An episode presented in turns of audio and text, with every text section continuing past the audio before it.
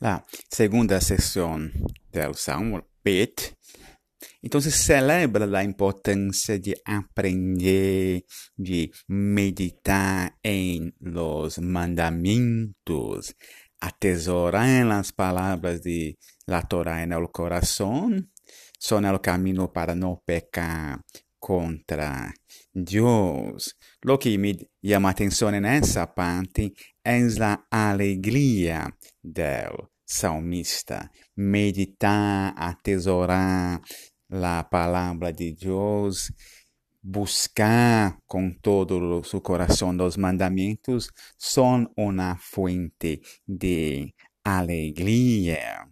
A veces en nuestras iglesias caemos en el peligro de presentar los mandamientos de Dios como un fando, un, un peso para as pessoas e muitas vezes então tentamos fazer uma apologética de esses mandamentos, como se estivéssemos dizendo, sim, os mandamentos são molestos, mas é bueno segui-los porque o final vai ser positivo.